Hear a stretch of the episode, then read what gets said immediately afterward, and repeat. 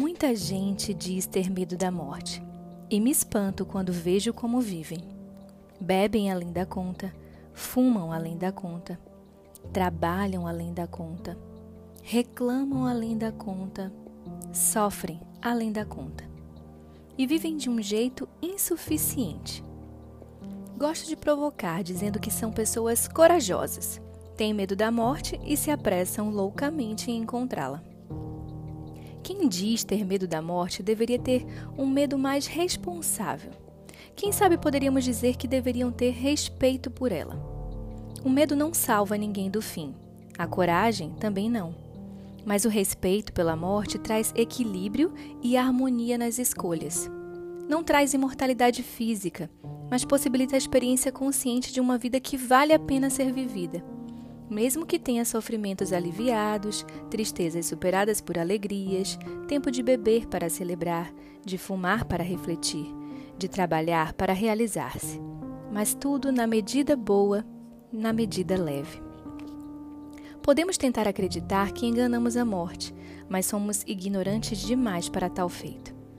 Não morremos somente no dia da nossa morte, morremos a cada dia que vivemos, conscientes ou não de estarmos vivos mas morremos mais depressa a cada dia que vivemos privados dessa consciência. Morreremos antes da morte quando nos abandonarmos. Morreremos depois da morte quando nos esquecerem. Todos nós vamos morrer um dia, mas durante nossa existência nos preparamos para as possibilidades que a vida pode proporcionar. Sonhamos com o nosso futuro e vamos à luta Sonhos tão humanos de ter uma carreira, uma família, um amor ou vários, filhos, casa própria, viagens, ser alguém na nossa vida ou na vida de alguém. Buscamos orientação somente para as coisas mais incertas. Quem garante que vamos ter sucesso na carreira? Quem garante que encontraremos o amor da nossa vida? Quem garante que teremos filhos ou não? Quem garante?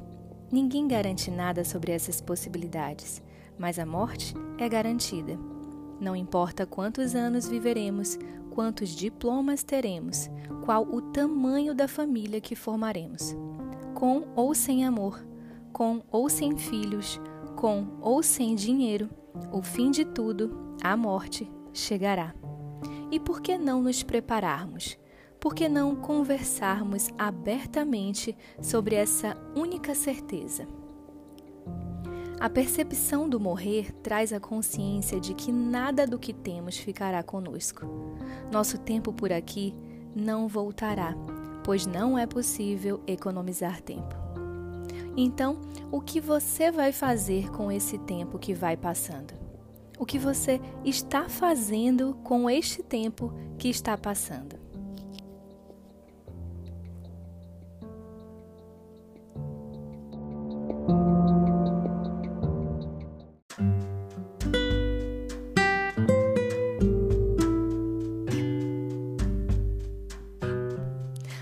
Olá, gente linda! Esse foi mais um episódio do nosso Minuto Gentil.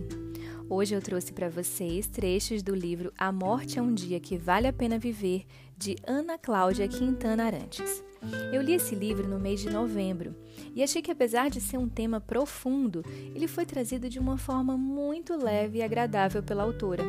Eu escolhi trazê-lo aqui para o Minuto Gentil não só como uma indicação de uma leitura necessária para todos nós, mas como um convite para olharmos com outros olhos para essa dádiva que é viver. O mês de dezembro ele costuma nos deixar saudosos e ao mesmo tempo esperançosos por dias melhores, sobretudo num ano tão desafiador como 2020. E foi fazendo programas típicos como montar minha árvore de Natal, arrumar a mesa com detalhes festivos e ver filmes natalinos que me dei conta do porquê que gosto tanto dessa época. Além de ser o mês do meu aniversário, é o mês em que mais vejo as famílias construindo memórias e foi aí que me dei conta de que não precisamos esperar o dia 25 do último mês do ano. Por que não viver como se todo dia fosse Natal? Por que não construir todos os dias as nossas memórias?